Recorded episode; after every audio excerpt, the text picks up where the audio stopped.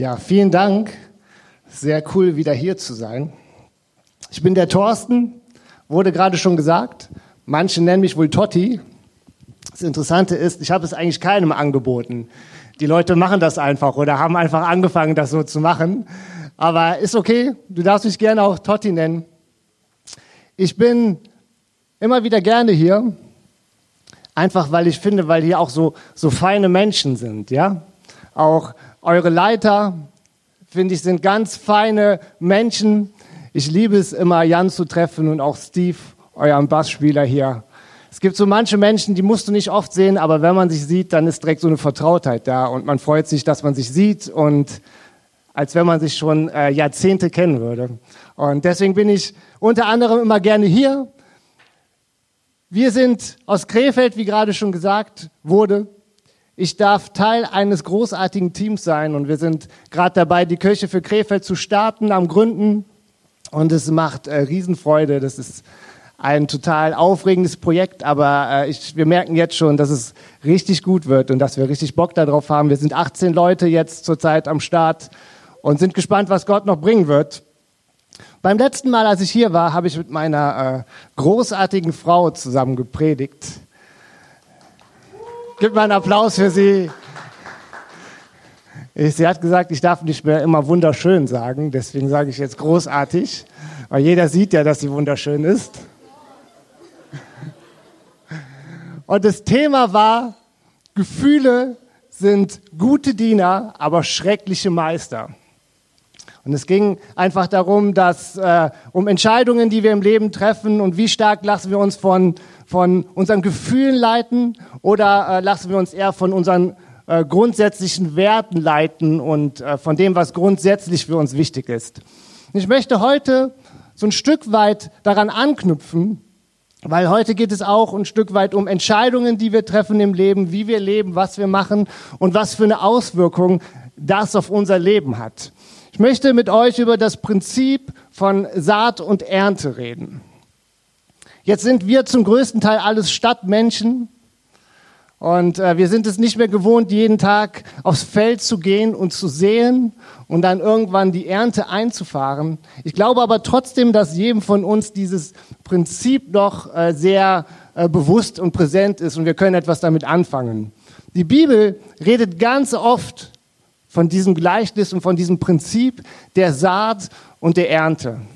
Das Alte Testament redet darüber, Jesus redet darüber, Paulus, egal wo, wir lesen immer wieder von diesem Prinzip von Saat und Ernte.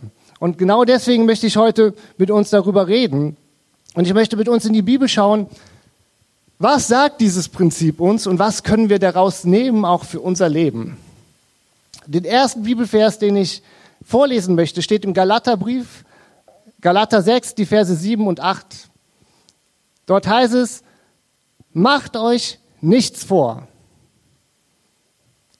Gott lässt keinen Spott mit sich treiben.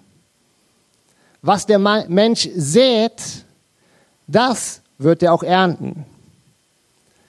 Wer auf dem Boden seiner selbstsüchtigen Natur sät, wird als Frucht seiner äh, Selbstsucht das Verderben ernten. Wer dagegen auf dem Boden von Gottes Geist sät, wird als Frucht des Geistes das ewige Leben ernten. Paulus schreibt diesen Brief hier an eine Gemeinde, die er selbst gegründet hat. Und eine Gemeinde, wo er immer noch sehr starken Einfluss drauf hatte. Auch wenn er selbst nicht mehr da war und wenn es Leiter gab, die dort vor Ort eingesetzt waren, war Paulus trotzdem auch den äh, Leitern vor Ort ein Stück weit übergesetzt und hatte Autorität und Einfluss in diese Gemeinde hinein. Und in dieser Gemeinde kam es zu Streitereien, zu Schwierigkeiten. Es äh, sind äh, falsche Lehren aufgetaucht. Es, es gab, wie gesagt, Streit und Auseinandersetzungen. Und Paulus hatte davon gehört. Und genau in diese Situation hinein spricht Paulus hier und schreibt diesen Brief. Und er sagt, macht euch nichts vor. Gott lässt keinen Spott mit sich treiben, denn was der Mensch sät, das wird er auch ernten. Mit anderen Worten sagt er, und ähm, Paulus war eine Person, ich sage mal, er war nicht so für seine Diplomatie bekannt, sondern Paulus war eher so in your face, ja. Friss oder stirb, entweder du kommst damit klar oder du hast Pech gehabt, ja. Und in diese Situation rein spricht Paulus hier und sagt direkt, hey, hört auf, mir und Gott irgendetwas vorzumachen, weil eure Situation ist ein Resultat dessen, was ihr gedacht, geglaubt und gelebt habt. Ihr erntet gerade, was ihr gesät habt in der Vergangenheit. Und das ist erstmal hart. Ich weiß nicht, wie es dir geht so, ja? Du bist in der schwierigen Situation und dann kommt ein Paulus und sagt, hey, mach dir nichts vor. Du erntest, was du siehst.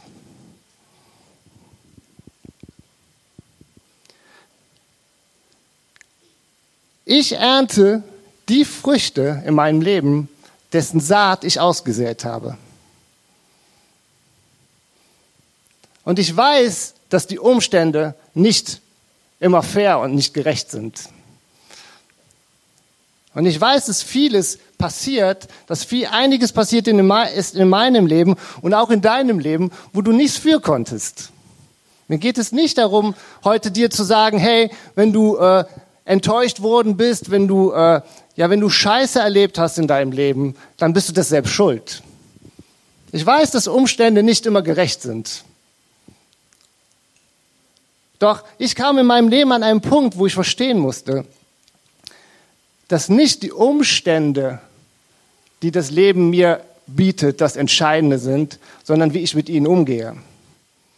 Meine Entscheidung, wie ich mit meinen Umständen, meinen Herausforderungen, meinen Enttäuschungen, meinen Verletzungen, umgehe, diese Entscheidungen sind viel wichtiger als die Umstände selbst.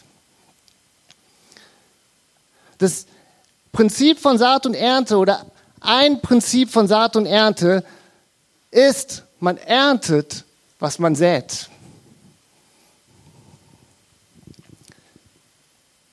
Der Punkt, an dem du heute bist, die Frucht, die du trägst oder die Ergebnisse, die du erzielt hast, die Qualität deines Lebens, die Qualität deiner Beziehungen, die Qualität deines Glaubens.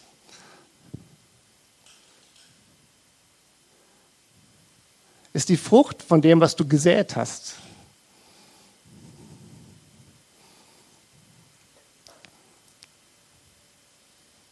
Gab eine Zeit in meinem Leben, da würde ich sagen, da waren meine Umstände nicht besonders gut. Ich hatte nicht die Unterstützung von zu Hause, die ich brauchte. Und äh, einiges in meinem Leben lief damals schief und ich habe viel äh, Mist gebaut. Und für mich war der ganz wichtige und entscheidende Punkt, ich muss aufhören, mir was vorzumachen und den Umständen und anderen die Schuld zu geben, sondern ich muss selber Verantwortung für mein Leben übernehmen, weil ich werde die Früchte von dem ernten, was ich sehe und wie ich mit diesen Sachen umgehe. Welche Entscheidungen treffe ich? Wie setze ich meine Prioritäten? Auf welche Werte setze ich? In welche, wo investiere ich meine Zeit rein? Das sind alles Samen, die wir aussehen in unserem Leben, die darüber entscheiden werden, welche Früchte wir irgendwann ernten werden. Ich möchte den zweiten Bibelvers vorlesen. Dort äh, redet Jesus und äh, greift auch auf dieses Gleichnis und dieses Prinzip von Saat und Ernte zurück. Markus 4 ab Vers 3. Hört zu. Ein Bauer ging aufs Feld, um zu säen. Beim Ausstreuen der Saat fiel einiges auf den Weg. Da kamen die Vögel und pickten es auf. Einiges fiel auf felsigen Boden, der nur von einer dünnen Erdschicht bedeckt war. Weil die Saat dort zu wenig Erde hatte, ging sie rasch auf. Als dann aber die Sonne höher stieg, wurden die jungen Pflanzen versenkt und weil sie keinen kräftigen Wurzel hatten, verdorrten sie. Einiges fiel ins Dorngestrüpp und die Dornsträucher überwucherten und erstickten die Saat, so dass sie keine Frucht brachte. Und einiges fiel auf guten Boden, ging auf, wuchs und brachte Frucht. 30-fach oder 60-fach oder sogar hundertfach. Jesus schloss mit den Worten, wer Ohren hat und hören kann, der höre. Jesus redet hier davon, dass wir klug säen sollen. Wisst ihr, manchmal ist es so in unserem Leben, wir machen irgendwas, irgendwie, irgendwann und irgendwo. Ich beobachte das ganz oft auch bei, bei Kirchen und Gemeinden. Sie machen irgendwas, irgendwie und hoffen, dass am Ende Frucht bei rumkommt. Und dann gibt es diese, dieses Phänomen bei uns Christen, wenn es dann auch noch funktioniert, dann sagen wir, ja, Hammer, der Heilige Geist hat gewirkt. Vielleicht ist das auch nur bei uns Pfingstlern so, keine Ahnung so, ja. Aber das ist das Glücksprinzip, ja. Wir machen irgendwas irgendwie und hoffen dann, äh, dass Gott was Gutes daraus macht. Aber darüber redet Jesus hier nicht, sondern Jesus sagt uns hier ganz klar, seid klug und schaut, wo sät ihr, worein investiert ihr eure Zeit. Was ist euch wichtig? Welche Prioritäten setzt ihr? Weil das wird letztendlich darüber entscheiden, ob die Mühe, die wir uns geben, die Zeit, die wir investieren, das, was wir tun, ob es auch Frucht bringen wird. Und wenn ich von Frucht rede, dann rede ich nicht irgendwie von Erfolg, um sich äh, damit zu rühmen, um irgendwie einander zu zeigen, guck mal, ich bin besser, hier so mein Haus, mein Auto, mein Boot, ja, darum geht es nicht. Aber ich bin mir sicher, jeder von uns möchte doch, dass die Zeit, die er investiert, die Mühe, die er sich macht, dass er auch irgendwie eine Frucht davon hat. Ich finde, es ist doch nichts frustrierender, als zu arbeiten und zu tun und zu machen und es kommt nichts mehr rum. Das machst du vielleicht einmal, das machst du vielleicht zweimal und dann lässt du das sein, oder? Wir wollen alle Frucht in unserem Leben haben. Und Jesus sagt dir ganz klar, sei klug und überlege dir, worein investierst du dich? Wo siehst du aus? Weil der Ort, die Zeit, die Art und Weise, wie du siehst, der Boden, auf dem du siehst, ist sehr wohl entscheidend dafür, wie stark die Frucht aufgehen wird. Und dann, und das ist das Coole, verspricht Jesus hier was, und das ist auch ein, ein göttliches Prinzip von Saat und Ernte. Dann sagt Jesus, wenn du auf fruchtbaren Boden sähst, dann wirst du immer, immer mehr ernten, als du gesät hast. Investition bedeutet, du investierst etwas, du gibst etwas von dir weg. Aber das, was du wiederbekommen wirst, wird viel mehr sein als das, was du gegeben hast. Ein Same, der auf guten Boden fällt, bringt eine starke und gesunde Frucht hervor. Und ich glaube, dass es wichtig ist, dass wir verstehen müssen, wenn es dir schlecht geht, dann musst du investieren. Wenn du kein Geld hast, dann musst du investieren, damit du Geld hast. Wenn es deiner Ehe schlecht geht, dann musst du guten Samen säen in deine Ehe, damit es ihr wieder besser geht. Dann musst du Dinge tun, von denen du überzeugt bist, dass sie deiner Ehe gut tun werden. Wenn, es, wenn du merkst, dass dein Glaube gerade schwach ist und dass du weit von Gott entfernt bist, dann musst du Dinge tun, die dich wieder näher an Gott ranbringen. Dann bringt es nicht, sich irgendwie einzuigeln und darüber äh, zu jammern, wie schwer und wie schlecht es ist, sondern du musst säen, um zu ernten. Manchmal ist es so, dass wir auch äh, ernten von Dingen, die wir selber nicht gesät haben. Ey, und das ist großartig, oder? Und oft ist es ein Segen äh, und oft haben wir auch in unserem Leben einen Segen erlebt, wo wir gesagt haben, hey, da haben wir eigentlich nichts für getan. Aber grundsätzlich ist es so, wenn ich gute Beziehungen haben möchte, wenn ich gute Freundschaften haben möchte, dann muss ich in Freundschaften investieren. Da muss ich sehen. Manchmal kommen Leute zu mir und beschweren sich, dass sie, ähm, dass sie keine Freunde haben. Und dann frage ich sie meistens, wann hast du denn mal Leute eingeladen zum Essen? Wann hast du dich denn mal investiert in Menschen? Wann hast du denn mal Menschen geholfen? Weil wir können nicht erwarten, dass wir Menschen an unserer Seite haben, die uns Halt geben, die uns helfen, ohne dass wir vorher gesät haben oder investiert haben. Ich möchte zum Abschluss kommen und möchte uns noch zwei Punkte mitgeben, was das Prinzip von Saat und Ernte uns auch lehrt. Und der erste Punkt ist, etwas zu sehen kostet dich in der Regel etwas. Ihr könnt nachher zu Hause mal nachlesen, Psalm 126 redet davon. Etwas Gutes zu ernten bedeutet, dass ich sehen muss und etwas zu sehen kostet mich in der Regel etwas. Es kostet mich Zeit, es kostet mich Kraft, es kostet mich Geld, es kostet mich Überwindung. Du wirst keine Ernte erwarten können, indem du zu Hause auf der Couch sitzt. Zu Hause auf der Couch sitzen ist auch mal ganz cool. Aber du wirst nicht aus deiner Komfortzone heraus wachsen können und eine Frucht und Ernte erwarten können sondern so wie der, so wie der Bauer aufstehen muss und sich aufmachen muss und aufs Feld gehen muss und sehen muss, so musst du dich aufmachen, wenn du möchtest, dass deine Ehe besser wird, dass dein Glaube besser wird, dass deine Freundschaften tiefer werden. Wenn du möchtest, dass du in deinem Glauben in ein neues Level kommst, dann wirst du das nicht in deiner Komfortzone erreichen. Etwas zu sehen kostet mich immer etwas. Und ein weiterer Punkt ist, gute Früchte benötigen Zeit. Und das ist oft unser Problem, oder?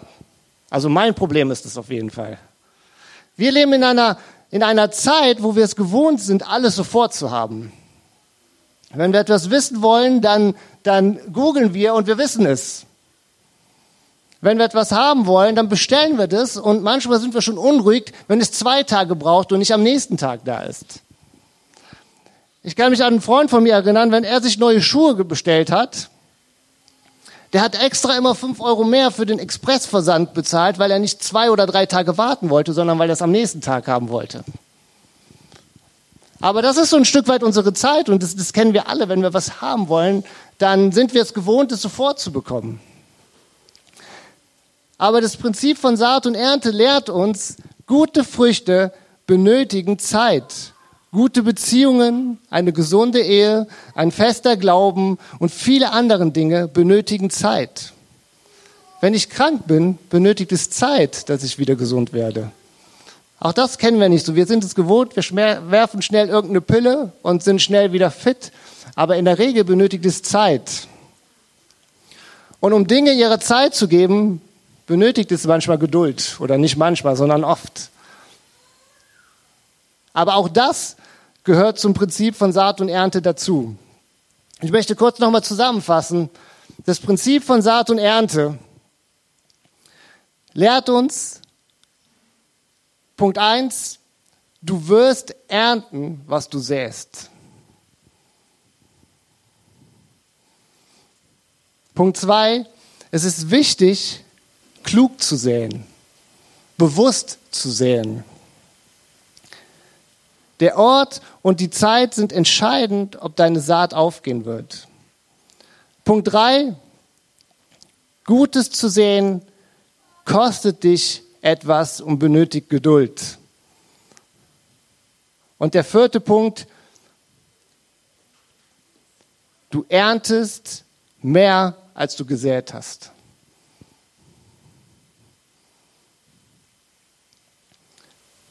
Ich glaube, die Band kann nach vorne kommen. Und ich würde ganz gerne beten mit uns zum Abschluss.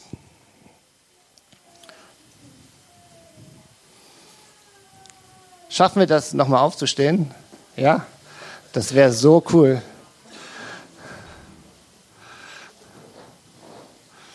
Freut sich auch direkt die Band, wenn ihr alle steht.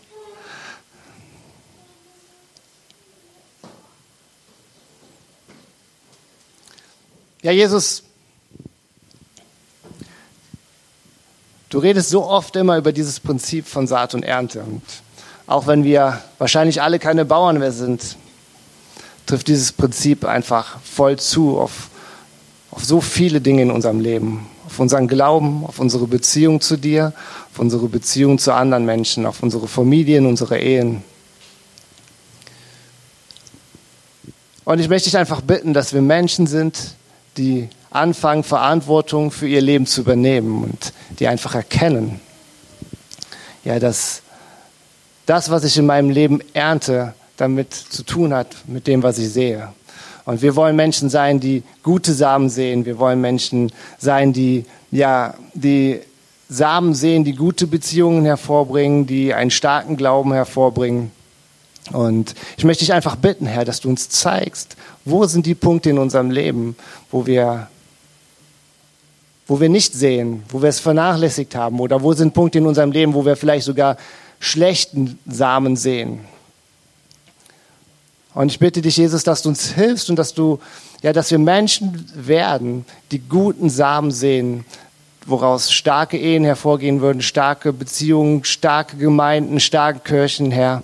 Ich bitte dich einfach, Herr, dass du uns sensibel machst, dass du uns führst mit deinem Geist, Herr. Und ich möchte dich bitten, Herr, dort, wo, wo einfach auch heute Morgen Menschen da sind und wo Beziehungen da sind, die ja gerade Früchte ernten, die sie nicht wollen, ja, dass du uns einfach hilfst, ja, das zu ändern und wieder anfangen, guten Samen zu sehen, der von dir ist, göttlichen Samen, Herr. Und ich danke dir, dass wir wissen dürfen, wenn wir, wenn wir guten Samen sehen, dass wir immer mehr ernten werden, als wir gesät haben, Herr.